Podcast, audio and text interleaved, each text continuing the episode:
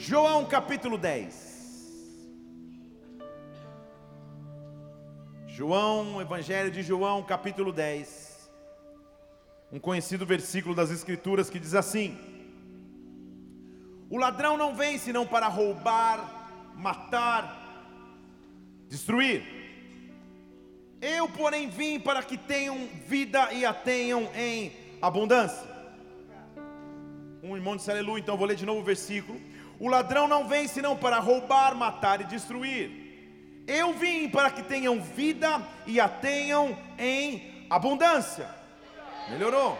Quem é esse eu vim? Evidente que não sou eu, eu, Felipe Parente. Quem é esse que disse eu vim para que vocês tenham vida abundante? É aquele que diz no versículo 11: Eu sou o bom pastor. O bom pastor dá, entrega a sua vida pelas suas ovelhas. Nós, eu e você, temos um verdadeiro pastor, e o nome dele é Jesus Cristo, o meu Rei, o meu Senhor, meu Salvador. Eu nunca estarei desamparado, porque é um pastor que cuida de minha vida.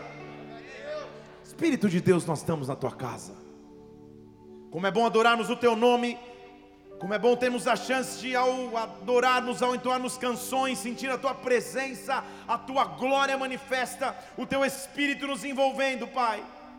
E quando nos aquietamos, quando a alma se aquieta, quando o corpo se aquieta para ouvir algo poderoso, quando a tua palavra é pregada, ministrada, liberada. Por isso, nesta noite, vem sobre nós mais uma vez ah, nos visita de forma sobrenatural nesta casa, igreja. Dá ordem aos teus anjos ao nosso respeito nesta hora, Senhor. Neutraliza o que seria contrário ao teu agir, contrário ao teu mover, e que só o teu reino tem espaço em nossas vidas. Ah, livras de toda preocupação, de toda insegurança, medo ou incerteza, mas que nós possamos nos achegar diante de ti e diante do teu trono de graça, com ousadia nós possamos declarar: ah, que temos um pastor, que temos alguém que cuida de nós. Por isso, vem nesta noite, nos preside, encontre em nós fé, confiança, segurança e certeza de que o Senhor está no controle de tudo. Antes mesmo do fim dessa reunião, nós queremos te adorar, te exaltar e aplaudir o teu nome, porque tu és grande, tu és rei, tu és Senhor, tu és o pastor que precisamos. Aleluia! Eu sou o bom pastor, assim ele se define. Um pastor que dá vida pelas suas ovelhas. Qual seria essa analogia? Qual seria essa comparação bíblica quando Jesus Cristo se define como pastor? Que alegria ver que ele fez essa comparação. Para entendermos o que é um pastor, precisamos remeter para o Antigo Testamento, desde a cultura do Antigo Testamento. Depois que o povo sai da escravidão egípcia, ele passa a viver no deserto. Depois do deserto, eles conquistam e entram na terra prometida. E a partir de então, a cultura de subsistência daquele povo passa a ser a agricultura ou o cuidado com animais, seja ele a pecuária ou principalmente o rebanho de ovelhas e de animais. Portanto, a profissão de pastor remete desde aquela época. Quando se fala de alguém ser um pastor, na cultura e na linguagem bíblica, está rapidamente entendendo o que isso quer dizer. O pastor era aquele ser solitário em meio a muitas ovelhas que as protegia, que as conduzia que cuidava do seu dia a dia, que as levava para alimento, que as levava para tranquilidade, que as conduzia e protegia dos predadores. O pastor era essencial num rebanho físico de ovelhas, senão elas não teriam direção, senão elas não se alimentariam, senão elas não sobreviveriam. Quando Jesus diz eu sou um bom pastor, ele está falando para uma cultura que entendia o que era ser um bom pastor. Evidente que nós que vivemos em grandes cidades, em metrópoles, e não temos quase nada de, de, de convívio com, com o campo ou com as técnicas rurais, nós entendemos o que é pastor, mas não conhecemos a profundidade do que é ser um pastor, literalmente falando. Mais interessante ainda é notar que no Antigo Testamento, então, ele está remetendo àquele homem que conduzia as ovelhas, que conduzia um rebanho, que as levava para cima e para baixo e cuidava daquelas ovelhas com a sua própria vida. No Novo Testamento, a palavra pastor começa a ganhar ainda um peso maior. Em grego, que o Novo Testamento foi escrito em grego, a palavra pastor é poimen, que literalmente significa aquele que me conduz para lugares pacíficos, aquele que me apacenta aquele que me acalma, aquele que me direciona. E tudo que eu estou dizendo a você ganha mais sentido ainda pelo fato do próprio Jesus Cristo dizer: Eu sou o bom pastor.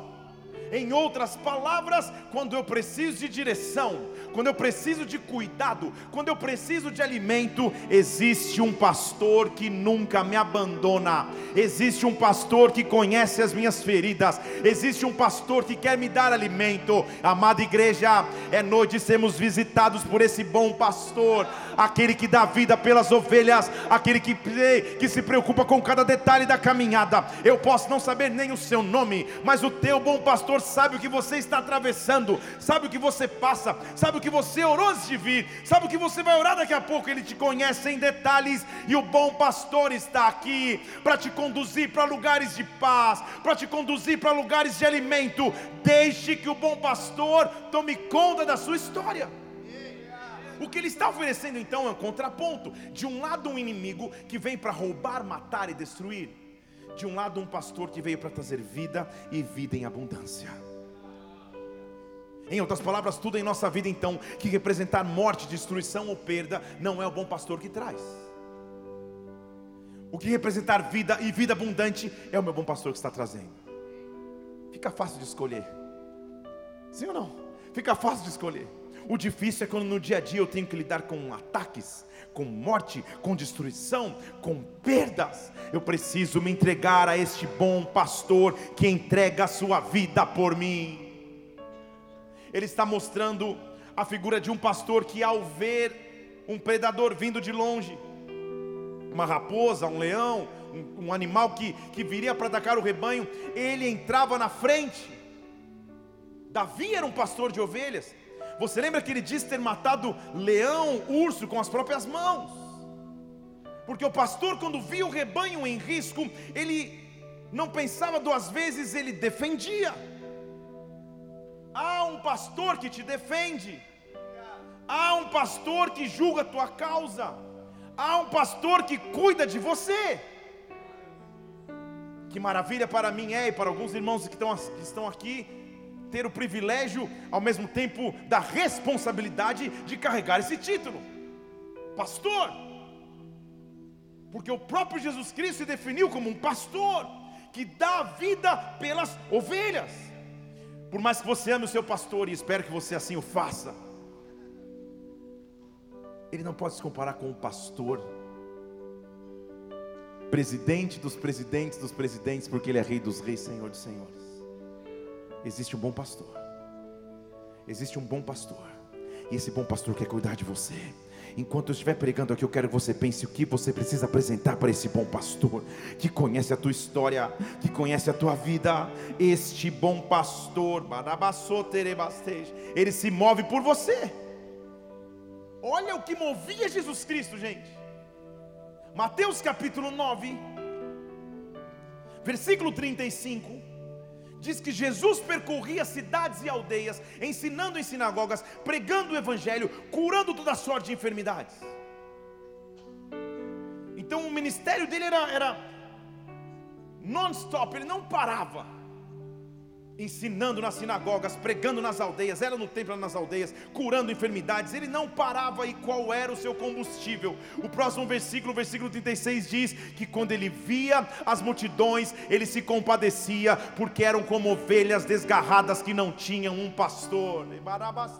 Ah, eu e você temos um Deus que se compadece, que ao enxergar entende a minha história, quando me vê errante, quando me vê perdido, quando me vê andando de um lado para o outro, ele Ele vê, ele se levanta como pastor para me proteger. Eu quero que você entenda que, independente do que você passe agora, há um pastor se levantando por você. O bom pastor está se levantando para julgar a tua causa, para te defender do inimigo, para estender o braço forte sobre a tua vida. Ele se move por compaixão. Ele olha para as pessoas e compadece delas, porque eram como ovelhas que não tinham pastor. Perceba que ele não reclama da enfermidade, ele não reclama de, de, de que a agenda estava cheia, ele não reclama que a multidão era grande demais, ele se compadece da multidão, ele se compadece de mim.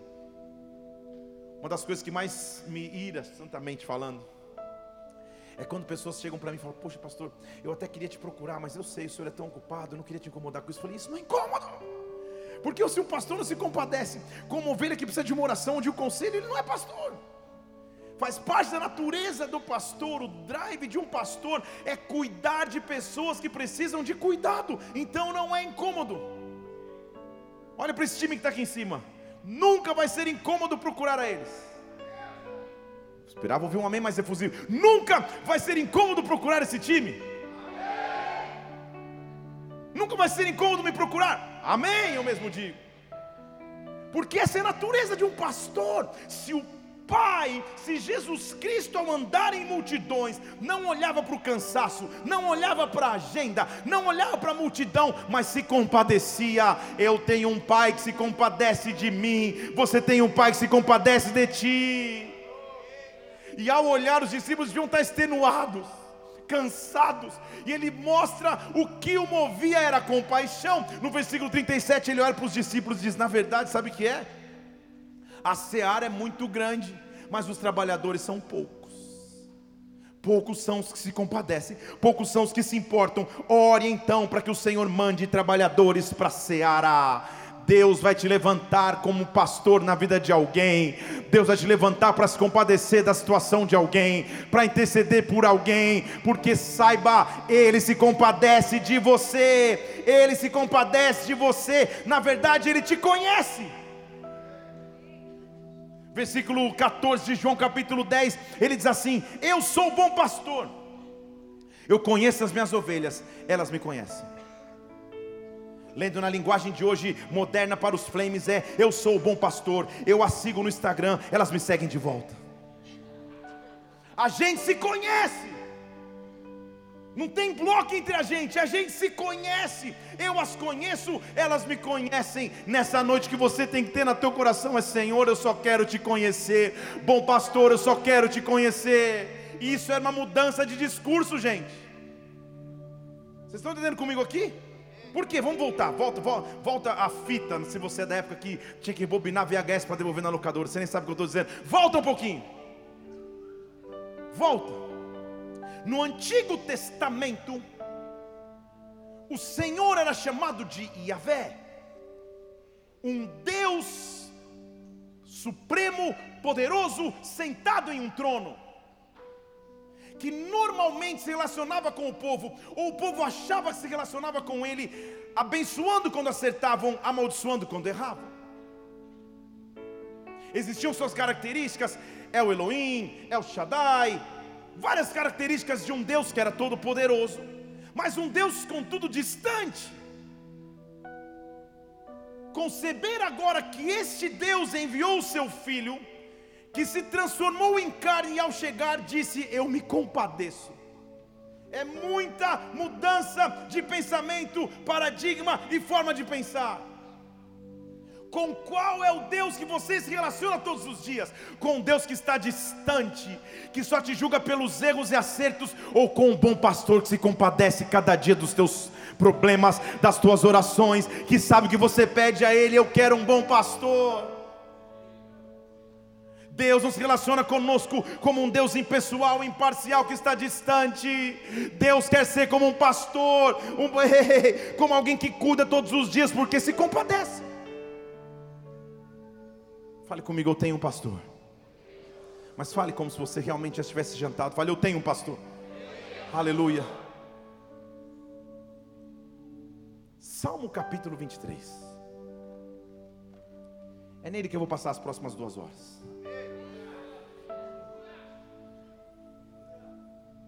Os aleluias foram assim, o pessoal pensando: Meu Deus, duas horas.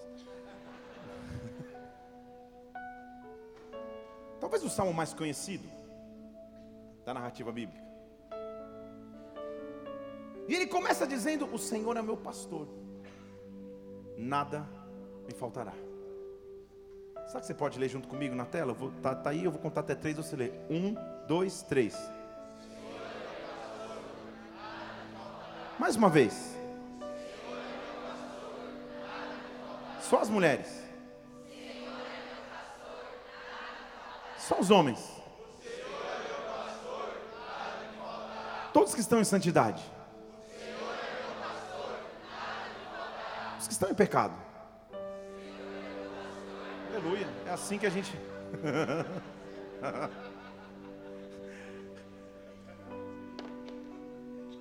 que versículo emblemático, gente. O Senhor é o meu pastor, nada me falta. E a pergunta é: por que, então às vezes falta?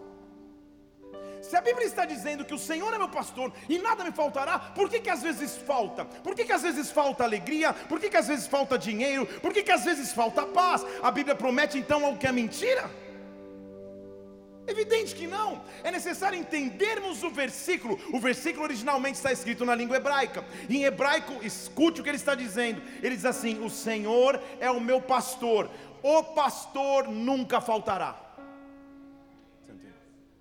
Sabe o que ele está dizendo? Pode faltar dinheiro, o pastor não falta. Pode faltar alegria, o pastor não falta. Pode faltar paz, o pastor não falta. Eu não sei o que eventualmente está faltando de forma natural. O pastor eu sempre tenho. O pastor ninguém rouba. A presença de Deus ninguém pode roubar. O que eu quero que você entenda é que você não está sozinho na caminhada que enfrenta. O pastor nunca falta. Nos dias bons, nos dias maus, nos dias de alegria, nos dias de tristeza, nos dias de lucro, nos dias de prejuízo. O pastor sempre esteve comigo, o pastor sempre está contigo ao acordar amanhã. Ei, tudo pode faltar, mas o pastor nunca falta. O pastor sempre está comigo quando eu saio de casa, quando eu entro na escola, quando eu vou para o trabalho, quando eu pego o ônibus, quando eu entro no avião. O pastor nunca falta. Nada me separa desse pastor, nada me separa dessa presença, nada me separa dessa paz. Pode aplaudir você que ameaçou. Então sabe que eu estou aqui para te anunciar? O pastor nunca falta. O pastor nunca falta. Tudo pode faltar, o pastor sempre vai estar presente. A distância de um clamor, a distância de um abrir de lábios, o pastor vai invadir tua vida mais uma vez. Ah, se você estava vivendo momentos de frieza, de apatia, de distanciamento da presença de Deus, use essa promessa: o pastor nunca falta, o pastor nunca vai faltar, e não só isso. Vamos analisar o Salmo 23? São só seis versículos, vai dar mais ou menos umas duas horas mesmo. Porque ele diz assim, versículo 2: Deitar-me fazem verdes pastos, guia-me mansamente para águas tranquilas. A função do pastor é te conduzir para alimento e para tranquilidade. A ovelha, como um animal ruminante que come pasto e eventualmente tem que beber água nos riachos ou nos rios. Ela tem um sistema de inteligência que se ela chega perto das águas e as águas estão agitadas ou mexendo, ela não chega. Porque possivelmente há um predador escondido lá dentro para atacá-la. O que ele está dizendo é: o meu pastor que nunca falta me pega pela mão, para que eu tenha alimento e para que eu viva em paz. Deus tem águas tranquilas para nós. O título dessa mensagem é Águas Tranquilas. O que pode estar agitando as águas na sua vida, o pastor quer te pegar pela mão quer te conduzir para um alimento sólido, quer te conduzir para pastos verdejantes, quer te levar para águas tranquilas. A gente escuta falar de pasto verdejante e para a gente, claro, é pasto verdejante, mas imagina o que é achar um pasto verdejante num deserto, numa terra desértica como era o antigo Israel. O pastor tem que saber exatamente para onde te conduzir. Então o que o versículo está dizendo é: Ele me pega pela mão e me conduz. Ele me faz deitar em pastos verdejantes. Ele me coloca ao lado de águas tranquilas.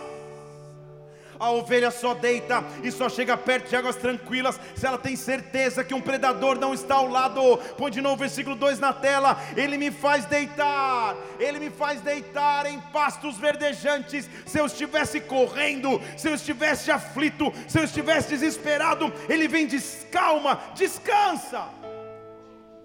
Descansa. Quem é pai sabe o que eu estou dizendo. Muitas vezes o seu filho na pequena idade, a sua filha na pequena idade, assiste um filme, vê um desenho, alguma coisa acontece, não consegue dormir à noite. E só a presença do pai ao lado da cama, ou deitado junto na cama, traz tranquilidade ao filho porque o meu pai está aqui, nada vai me acontecer. O que ele está dizendo é: o verdadeiro pastor, aquele que é o bom pastor, ele me pega pela mão e me faz descansar, ele me pega pela mão e me leva para lugares de paz. Eu já estou profetizando sobre a tua vida nessa semana. O teu pastor e o teu bom pastor vai te pegar pelas mãos. A ansiedade da Erebarabastei será trocada por tranquilidade, a aflição será trocada por paz. Deita em pastos verdejantes. Ei, Erebarabasteche, aproxime-se de águas tranquilas, porque Ele vai cuidar da tua história. Não só isso, Ele olha para a minha alma e refrigera. Eu não preciso nem falar para você o que é refrigerar. Basta você dar um pulinho na calçada e voltar. Refrigerar significa eu vou trazer de novo vida. Eu vou trazer de novo um frescor. Muitas vezes nós andamos cansados, sobrecarregados no dia a dia, é difícil. As águas estão agitadas, não há passos verdejantes para encontrar. Ele diz: Eu te ofereço refrigério, eu te ofereço renovo, eu te ofereço renovo. O que eu sinto sobrenaturalmente nessa atmosfera aqui hoje, igreja, é que Ele está soprando renovo sobre ti renovo sobre ti. Antes que eu possa continuar, apresenta ao Senhor as áreas que você precisa de renovo. Apresenta ao Senhor as áreas que você precisa encontrar ah, grama verde, pasto verdejante e água de tranquilidade. E receba um refrigério na alma. Perceba que o refrigério não é no físico, o refrigério não é no espírito, o refrigério é na alma, porque na alma nós temos as preocupações, as insônias, as inseguranças, as dificuldades. É na alma que Ele está soprando um refrigério guiando-me pelas veredas da justiça Veredas da justiça, no original significa dizer: nós temos um Deus justo, Ele sempre vai executar a sua justiça, Ele sempre vai te justificar, Ele sempre vai honrar o nome dEle através de sua vida, Ele vai te guiar por um caminho, e o caminho se chama justiça. Em outras palavras, aonde havia injustiça, aonde houvesse perseguição, aonde houvesse pensamentos de morte e ataque do inimigo, quando o pastor pega na minha mão, Ele me guia por veredas de justiça porque Ele ama o seu nome. Ele ama o seu nome. Eu quero que você visualize isso nessa noite. Há um pastor que nunca falta, há um pastor que conhece a tua vida. Este pastor te pega pelas mãos, te leva para pastos onde tem grama verde, te coloca ao lado de águas de tranquilidade e te guia por veredas de justiça, oferecendo refrigério para sua alma. E talvez você diga, agora está tarde demais. Eu não sei se você tinha destrinchado o Salmo 23 assim. Talvez você diga, não, mas, tá, tá, tá, mas agora não dá. A figura dele é o pastor que nunca falta, porque sempre está presente. Me pega pela mão, me dá alimento, me leva para água de tranquilidade, diz, deita, descansa tranquilo, porque você na verdade vai refrigerar a tua alma, porque eu amo o meu nome. Até está lindo. De repente ele dá um flip na história, ele diz assim, versículo 4: Ainda que eu ande pelo vale da sombra da morte, não temerei mal algum. Só não saber nem eu saber que, que, que a ovelha estava morrendo, o que está acontecendo? Sabe o que ele está mostrando? Que o pastor se preocupa com todo mundo. Posso explicar? Diga amém. Ainda bem que você disse, mas eu explicaria de qualquer jeito mesmo, só porque. Naquela época em Israel, Uma das piores doenças que alguém podia adquirir era a lepra. O leproso era uma ameaça para todo o arraial, porque a lepra era uma doença contagiosa, ninguém sabia o que fazer com o leproso. Então Moisés instituiu uma lei, uma lei mosaica que dizia que apareceu um leproso, ele tem que ser conduzido para fora do arraial. Para ficar ali fora, para que duas coisas acontecessem: ou ele morre lá fora do arraial, ou ele volta para o sacerdote, o sacerdote analisa, vê, cara, ele foi curado da lepra, não sei como, mas ele está curado, ele volta a conviver. Tudo bem? Então o modus operandi era esse. Estou aqui convivendo, daqui a pouco, meu Deus, uma lepra. Apresenta para o sacerdote, o sacerdote manda ele para fora do arraial, para ficar esquecido, para ficar a sua própria sorte se sobrevive ou não. O arraial está ali, o leproso está aqui. Sabe como chama esse lugar? Vale da sombra da morte. O que o salmista está dizendo é: mesmo que você esteja lá, esquecido por todos, você está dizendo o que ele está dizendo? Mesmo que você, pode pôr na tela o versículo 4: mesmo que você esteja lá, esquecido e desprezado por todos, separado para morrer, separado para ser esquecido lá. Lá, se eu estiver lá, o Senhor lá está comigo.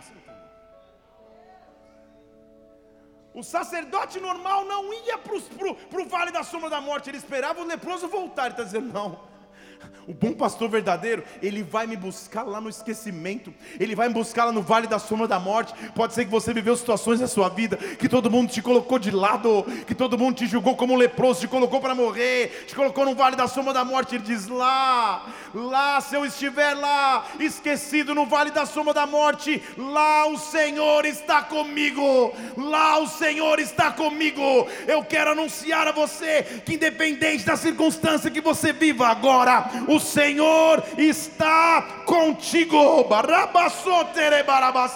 Ei, no vale da sombra da morte, onde você estiver. Há uma moça nos acompanhando agora pela internet sozinha, num vale de sombra da morte. Deus está me usando para interromper os teus planos. O que você planejava fazer contra você mesmo, Deus está interrompendo agora. Ele está repreendendo esse espírito de morte agora. Está soprando sobre ti vida, vida, vida. O bom pastor está entrando no teu vale de sombra de morte, para que ali você não tema nenhum mal.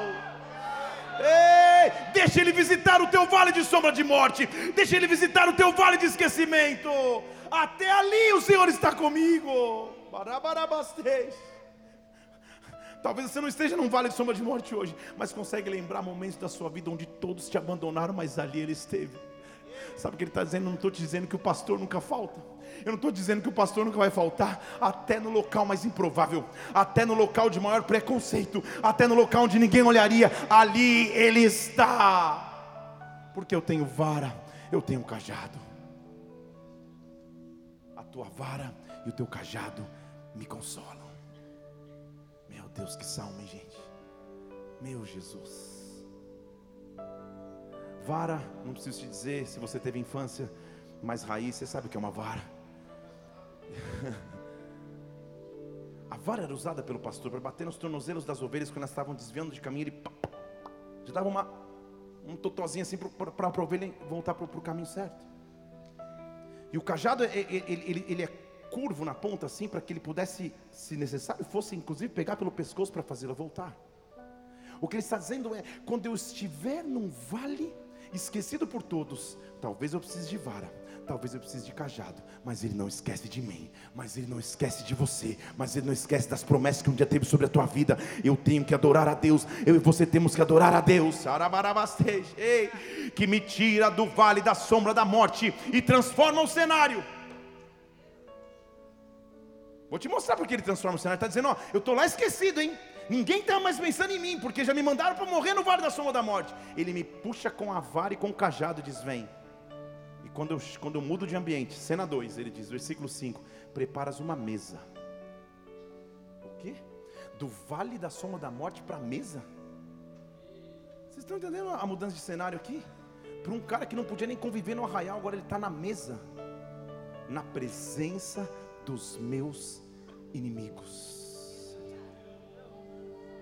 Mesa, amada igreja, quando a Bíblia fala de mesa, ela está falando de comunhão. Quando a Bíblia fala de mesa, ela está falando de relacionamento.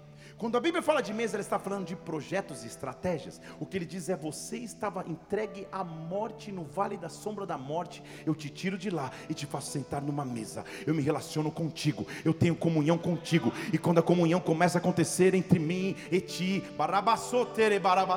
quando a comunhão começa a acontecer, agora você tem estratégias, agora você tem visões. Deus está transformando a tua realidade. Talvez a tua realidade até então seria de vale da sombra da morte, de vale da desesperança, de vale do medo, Ele está te tirando de lá, está te preparando uma mesa.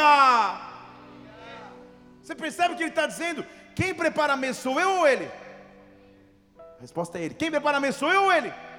Ele prepara a mesa. Sabe aquelas mesas apostas, aqueles Instagram que você coloca de domingo quando você arrumou tudo? Quando você chega ali, a mesa já está preparada na presença dos meus inimigos. Parece a ceia de Natal de algumas famílias. Sabe o que ele está dizendo? Senta na mesa, se alimenta em paz, que os teus inimigos vão ter que assistir, porque eles não podem te tocar. Há um pastor cuidando da tua história, há um pastor cuidando da tua vida, há um pastor cuidando da tua casa. Come tranquilamente, porque o inimigo não pode tocar em nada daquilo que eu cuidei. Ei, enquanto eu estou me alimentando, eu que estava no vale da sombra da morte, ele vem com óleo. Eita, meu Deus. E enquanto eu estou comendo, na mesa com os inimigos, enquanto eu estou tendo relacionamento com Deus, enquanto Ele está me dando visões, estratégias, Ele vem com óleo.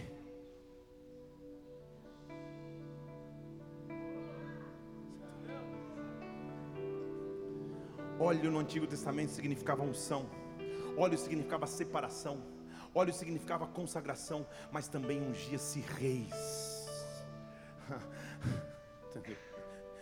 Um leproso no vale da sombra da morte sentou numa mesa e agora já está recebendo uma unção real. E agora já está se transformando num rei. E agora já está sendo separado por Deus para coisas grandes. Que Deus é esse? Que pastor é esse? Que transforma a minha realidade num piscar de olhos, num estalar de dedos. Há um óleo caindo sobre a tua cabeça.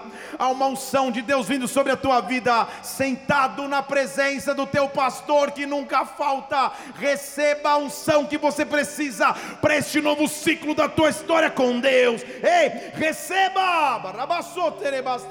Ei. Ele diz: é tanto que o meu cálice começa a transbordar. Aleluia, irmã. É isso aí mesmo. Sabe por quê? Sabe que você está entendendo o que ele está dizendo? O que a chegada de um bom pastor faz na minha vida e na tua? Eu estava esquecido no vale da sombra da morte. Não tinha nem para mim. O que me era prometido era morte. Ele me tira de lá me faz sentar na mesa e agora não só tenho para mim, eu estou começando a transbordar. Eu estou começando a transbordar. Você não entendeu? A alegria que talvez hoje você não tem. Quando você senta na mesa com ele, um óleo vem, você transborda alegria. Um recurso financeiro que talvez você não tem. Quando você senta na mesa, começa a transbordar. A paz que você não tinha, quando você senta na mesa, começa a transbordar. Sente-se à mesa com o Senhor. Peça para que ele Sente-se à mesa com ele com Ele. Eu me lembro na infância, faz alguns anos a minha infância, que meu, meus pais me ensinaram a orar na refeição.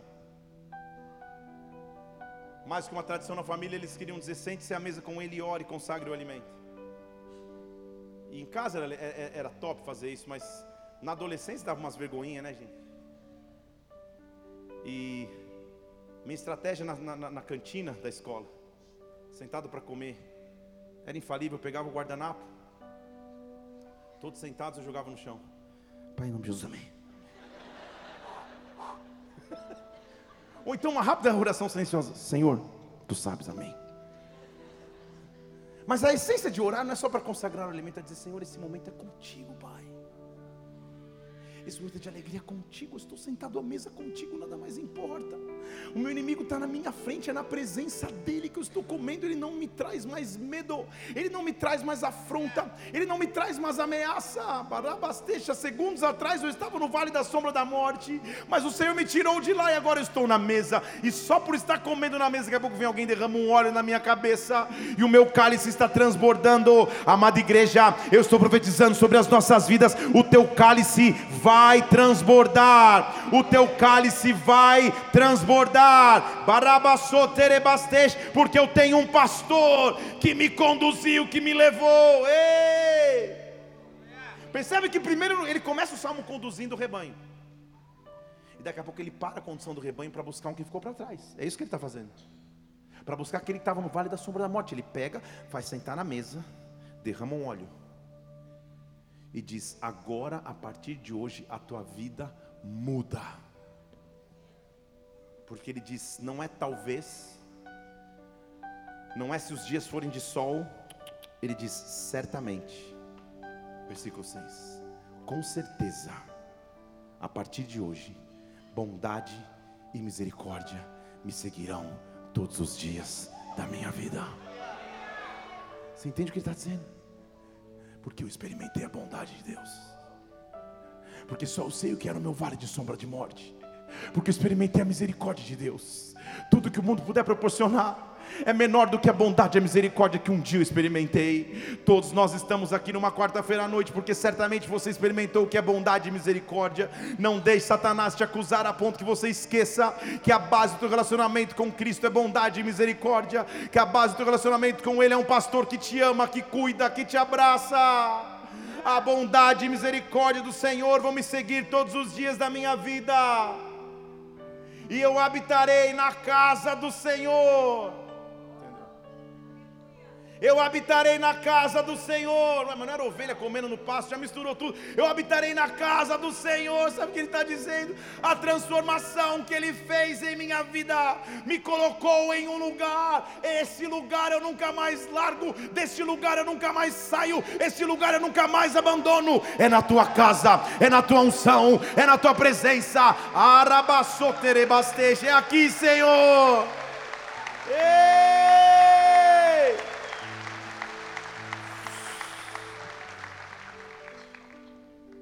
Tive o privilégio de nascer já num, num lar cristão e crescer dentro de igrejas. Me lembro de quando eu era do coral infantil e a nossa diversão era esconder a partitura da dona Marlene, para que na hora da apresentação ela tocasse uma outra música. Tadinha, pela idade dela, pela, ela deve estar na presença de Deus agora reclamando disso, mas ali eu fiz amizades, ali eu cresci, ali eu me desenvolvi. E ali eu pude entender, e aqui eu posso entender.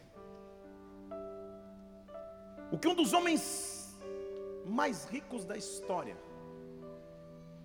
certa vez estudiosos foram quantificar a fortuna de Salomão e Davi, e chegaram num, num, num, num número absurdo que não se compara com as fortunas de hoje. E esse cara que tinha todas as fortunas do mundo, ele fala: Senhor, eu não tenho outro bem. Eu não tenho outro bem além de ti, porque para mim vale mais um dia em teus átrios do que mil dias em qualquer outro lugar. Senhor, que o sistema de reconhecimento de sucesso do mundo não seja maior do que o amor que eu tenho por estar em tua presença, do que o amor que eu tenho por estar em tua casa. Ah, bondade e misericórdia me sigam todos os dias, para que eu esteja na casa do Senhor para todo sempre, para que eu esteja na casa do Senhor para todo sempre. Há um pastor te convidando para um relacionamento mais profundo. Ei, há um pastor que todo dia quer sentar à mesa com você. Lamentações capítulo 3 diz assim que eu quero trazer à memória o que pode me dar esperança. Já ouviu falar nesse versículo? É Lamentações capítulo 3, deve ser o versículo 21. Põe na tela para mim, por favor. Eu quero trazer à memória, Lamentações 3, isso. Quero trazer à minha memória aquilo que me dá esperança. Quem escreveu Lamentações foi Jeremias. Jeremias era conhecido na Bíblia como profeta chorão, porque ele viveu numa época de Israel que só desgraça, o povo só distante de Deus. Agora, como que um homem que só viveu e desde o começo do seu ministério até o fim, humanamente parece não ser, não ser bem sucedido, ele profetiza, o povo vai atrás, joga ele num buraco, prende ele, faz de tudo. Como que ele fala, eu quero me lembrar daquilo que pode me trazer esperança? Ele não tinha do que lembrar. Ele diz no versículo 22 que as misericórdias do Senhor não têm fim. Elas são as causas de eu não ser, de eu não ser consumido. Versículo 23, elas se renovam a cada. Deixa eu falar de novo. Elas se renovam a cada. A esperança de Jeremias não era ontem.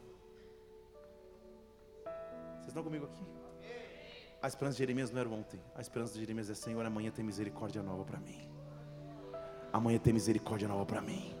Em outras palavras, deixa eu te dizer, agora são 9h22 aqui segundo o relógio. O que eu estou pregando hoje para você amanhã de manhã já é velho. Porque tem uma misericórdia nova para você amanhã. O segredo de sentar à mesa com o pastor é que todos os dias eu tenho que me sentar com ele. Eu posso imaginar, permita-me imaginar aqui. A Bíblia diz em Salmo que ele dá ordem aos seus anjos ao nosso respeito, não é isso? Então amanhã, quinta-feira de manhã, tem misericórdia nova para você. Fale para alguém, tem misericórdia nova para você. Porque é a Bíblia, ok? Amanhã tem misericórdia nova para você. Então hoje à noite, ele já na, na, distribuição de tarefas do céu, ele, ele chega lá para alguns anjos e diz: Anjo, você vai visitar amanhã cedo, fulano de tal, lá em Curitiba. Pega um agasalho e vá. Porque amanhã de manhã tem misericórdias novas. E você saiu daqui cheio da glória, da unção de Deus, porque culto legal, que bênção, o Senhor falou comigo, aleluia. E amanhã, seis da manhã, quando você acordar, os anjos já estão preparados, porque tem misericórdias novas para você. E tudo que falta é você sentar na mesa. Mas talvez foi um dia mais corrido, você acordou, viu as notícias, rolou ali pelo Instagram, curtiu uma foto, deu uma stalkeada em quem você nem segue, porque faz parte. Você começou a olhar, fez tudo. E os anjos estão esperando. Não, Daqui a pouco vai, não é possível, que a misericórdia nova, estou aqui para derramar. E, e, vai, correu, não deu, não fiz a oração. Entrei no carro, entrei no ônibus, fui, dormi, acordei, cheguei para trabalhar. Vários problemas acontecendo, e ele está, cara, eu estou com a misericórdia, era das seis, já quase meio-dia, mas uma hora ele vai pedir, porque ele sabe que ele só precisa sentar na mesa com o pastor que está à disposição dele. E aí vai aquela correria, aquela coisa, o dia passa, reuniões vêm, e você está de um lado falando, Senhor, o Senhor não fala comigo. O Senhor não responde o meu clamor, ele diz, mas a mesa está aí, é só sentar. E aí passa o dia, chega às seis da tarde, sete da noite, oito horas. Aquela correria, você assiste uma série Netflix, fala, vou assistir só um episódio, você maratona. Duas da manhã você come um prato de arroz, feijão, uma banana por cima, uma fatia de melancia e farofa e dorme. Tem um pesadelo, ele fala que foi o inimigo, ele fala, que inimigo? Comeu uma feijoada de dormir. E Passou um dia. As misericórdias estão se acumulando. Estão aqui comigo? Sexta-feira, sábado, fim de semana, não deu tempo. Quando chega domingo à noite, você vem no culto, eles já estão até meio distraídos, os anjos lá esperando com um monte de misericórdia. Você fala, Senhor, ele fala, ah! estão aqui? Nós precisamos ser um povo que temos o prazer de sentar na mesa com Ele do vale de morte que você estava, Ele já te tirou. Sente-se à mesa.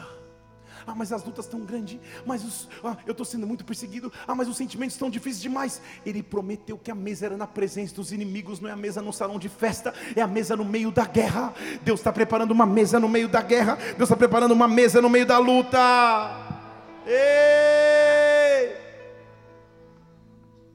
O apóstolo Pedro teve o entendimento do que era o ministério de Jesus Cristo na terra.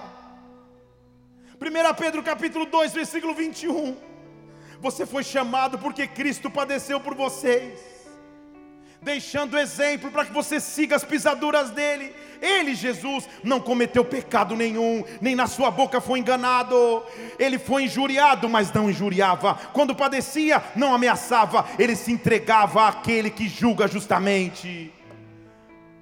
Ele suportou dores, levou sobre nós, sobre Ele mesmo, os nossos pecados. Versículo 24, já estou no 24, aleluia. estava lendo, pensando que estava acompanhando. É, levando eles nossos pecados sobre o seu corpo numa cruz, para que quando mortos pelo pecado, nós pudéssemos viver para a justiça, para que pelas suas feridas nós fôssemos sarados. Aí Pedro está dizendo, cara, como que eu posso comparar o que Cristo fez por nós? Ele fala, que, que, que palavra eu vou usar? Aí ele diz no versículo 25: Porque antes eu era como uma ovelha desgarrada, mas agora eu tenho um pastor Agora eu tenho um pastor e bispo para minha alma. Bispo é aquele que cuida daquilo que eu não sei cuidar. Pastor é aquele que alimenta quando eu não tinha como me alimentar. O que eu quero te dizer nessa noite, amada igreja, Deus sei, Deus quer te levar para águas tranquilas. Deus, Deus quer trazer refrigério para sua alma. Deus quer trazer paz no meio da guerra que você enfrenta. Há uma mesa preparada para que você sente. Ei, feche seus olhos nesse lugar há uma mesa preparada para que você possa se sentar, há uma mesa preparada para que você possa cear com Ele. Sente-se à mesa com Ele, sente-se à mesa com o Senhor.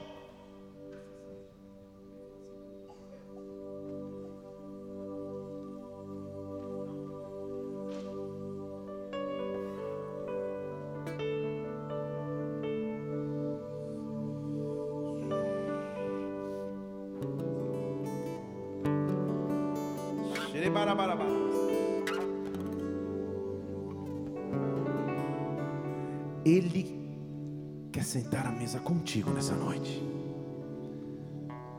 Ele quer sentar contigo nessa noite. Parece que estou secado, mas sou guardado por ti. Parece que sou secado, mas sou guardado por ti. Diga isso, ele, diga, diga. Parece que sou secado, mas sou guardado. Ei, parece Deus. Parece que sou. Diga, diga, diga, diga. Parece que sou.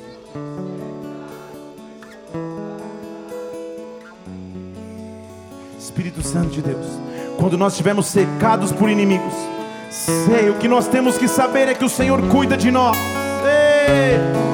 Há uma mesa preparada para mim,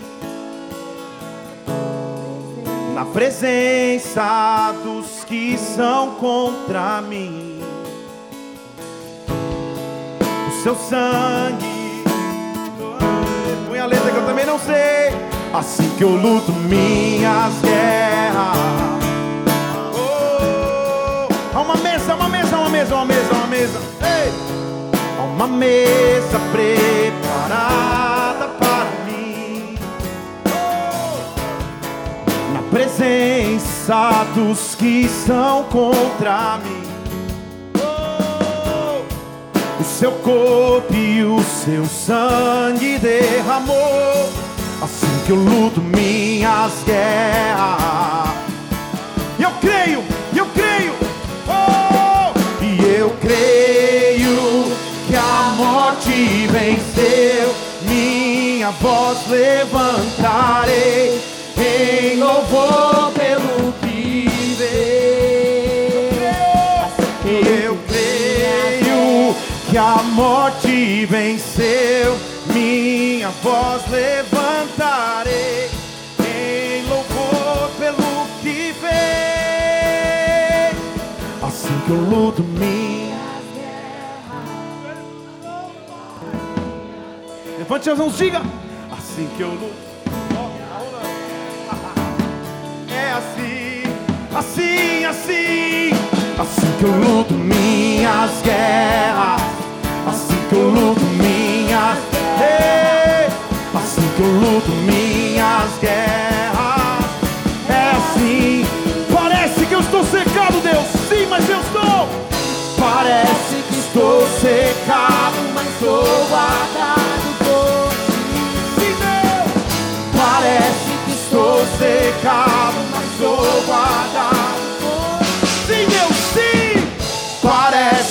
Que estou secado, mas sou guardado por ti.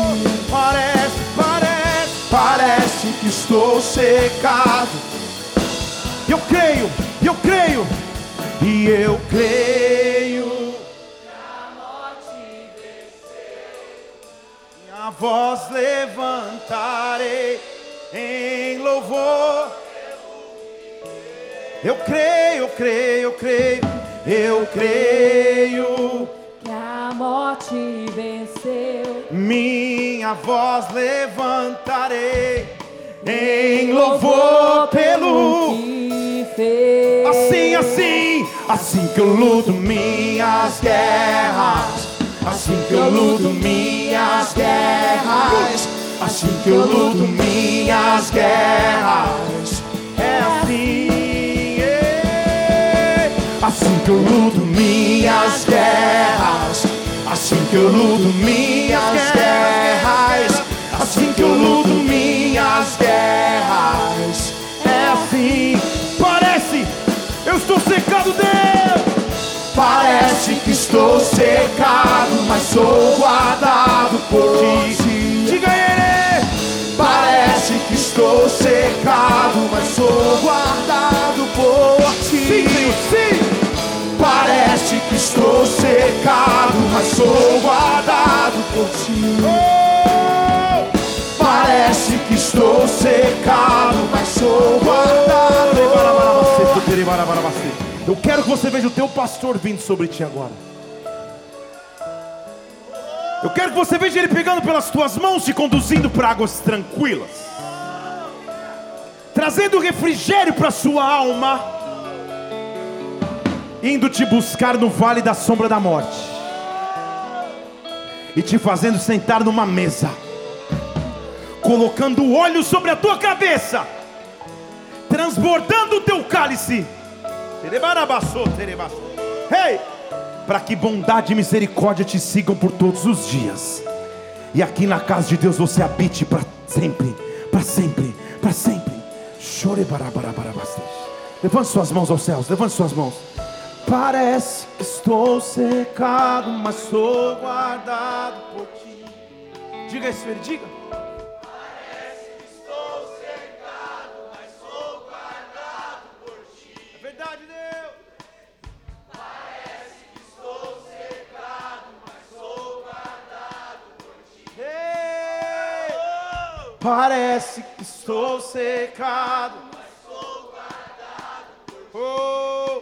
e eu creio que a morte venceu. Minha voz levantarei em louvor pelo que eu tenho pastor e você. Eu creio que a morte venceu. Ei! Minha voz levantar. Lute, lute, lute, lute, lute.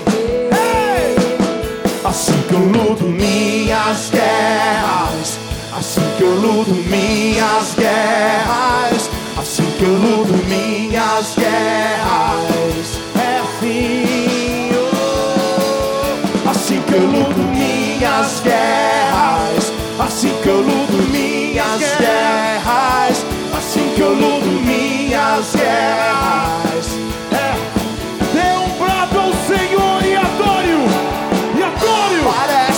Estou cercado, mas sou guardado por ti. Parece que estou secado, mas sou guardado por ti. Parece que estou secado, mas sou guardado por ti. Parece que estou secado. A partir de hoje, quando você se sentir secado pelos seus inimigos, na verdade isso não é afronta. De acordo com a Bíblia que lemos agora, é o cenário preparado para que você sente para comer.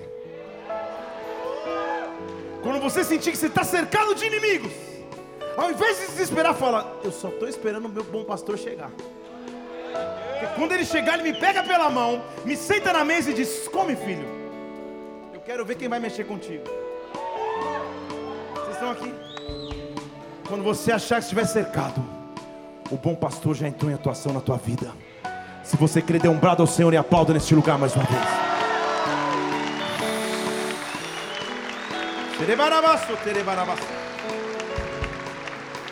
Feche seus olhos só um instante. Nós vamos terminar agora esse culto. Mas eu não posso terminar esse culto sem antes fazer o principal convite que eu tenho para fazer nessa noite aqui para muitas pessoas. Talvez você esteja aqui pela primeira vez na igreja. Ou já tenha vindo outras vezes, mas nunca entregou a tua vida ao Senhor Jesus, dizendo que Ele é o teu Senhor e é o teu Salvador. Ou nunca firmou novamente teu compromisso com Ele porque está distante. Eu quero te dar essa chance hoje, igreja. Aonde você estiver aqui com todos os olhos fechados nesse lugar. Se você quer entregar a tua vida ao Senhor Jesus Cristo, aonde você estiver, levante uma de suas mãos, eu quero orar por você. Aleluia, eu estou te vendo, aleluia. Esse é o maior milagre de todos. Por toda esta casa, mãos estendidas, pessoas se reconectando com Deus. O bom pastor está vindo aqui te encontrar, aleluia. Está vindo te guiar por águas tranquilas, por veredas de justiça, porque ama o nome dEle. Se você está com a tua mão estendida, faz uma oração comigo, olha assim: Senhor Jesus, nesta noite, eu te entrego a minha vida. Eu te peço perdão, Eu Pai, peço perdão, pelos meus pecados, pelos meus pecados, pelo meu afastamento de Ti, meu afastamento de Ti. Porque eu sei Porque eu sei e creio e creio que Jesus Cristo que Jesus é o meu Cristo único Senhor, é meu único é o meu Senhor, único Salvador. É o meu único Salvador. Pai, eu oro por cada pessoa que faz essa oração pela primeira vez, que volta aos seus caminhos, meu Deus. Pessoas que se entregam ao bom pastor, que dá a vida pelas ovelhas. Senhor, nós te louvamos porque esse é o maior milagre de todos. Antes, vidas que estavam indo para a morte, antes, vidas que estavam esquecidas no vale da sombra da morte, hoje encontram vida em Cristo. Nós te louvamos e, como igreja, aplaudimos o teu nome, porque esse é o maior milagre de todos. Em o nome do Senhor Jesus Cristo, em o nome do Senhor Jesus. Aleluia! Oh! Nós vamos terminar agora essa reunião. O que eu te peço é, se você fez essa oração pela primeira vez, você vai deixar o teu nome naquelas pranchetas ali, a gente vai poder acompanhar a tua vida, a tua história, te convidar para uma reunião menor, uma célula perto da tua casa, para você poder entender a maravilha que é andar com Cristo. Se você fez isso, ao acabar essa reunião que vai ser agora, deixa o teu nome ali, a gente quer poder te ajudar, te direcionar em nome do Senhor Jesus. Vamos aplaudir mais uma vez ao Senhor, igreja. Aleluia. Assim ou assim? Assim? Pode acender as luzes, vou pedir a tua ajuda. No domingo, nós vamos terminar a, a- a série de pregações Todos Importam, tudo bem? E, e a galera da comunicação está fazendo um vídeo. Eu vou gravar um videozinho aqui rápido, falando aqui para a câmera. Quando eu terminar de falar e fizer assim com os meus cabelos, tô. Quando eu, quando, quando- quando eu virar a câmera para você, tipo selfie, você, você dá um glória a Deus, dá o maior brado que você puder, tudo bem? Tudo bem ou não? Então vamos ensaiar. Blá, blá, blá, blá, blá, blá, blá, blá, blá. Quando eu virei. Pelo amor de Deus, no ensaio. Eu tô aqui. Blá, blá, blá, blá, blá, blá, blá. Quando eu virei. E aí você continua aplaudindo. Levanta a mão, aplaude, tá? Mais animado. Isso. Então de novo. Tá, tá, tá, tá, tá, tá. Ah, melhorou. Aí sim, aí sim. É aqui mesmo? Ou assim, assim? Desse jeito? Então tá. Esqueci que é pra falar, mas tudo bem, vou, vou lembrar. Estamos terminando hoje a série Todos Importam. Você pode aprender com Jesus Cristo como apesar de vir multidões, todos são importantes. Na verdade, cada indivíduo tem uma história com Deus que ele quer transformar, mudar, que ele quer impulsionar. Só falta você porque todos importam.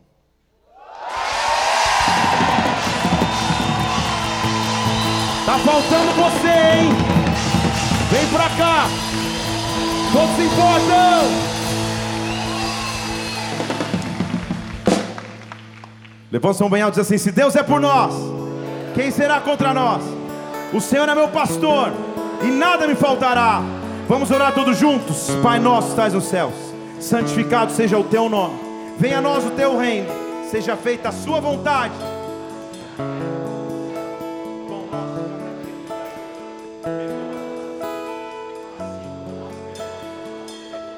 E não nos deixe cair em tentação, mas livra-nos do mal, pois teu é o reino, o poder e a glória para sempre. Amém. E amém.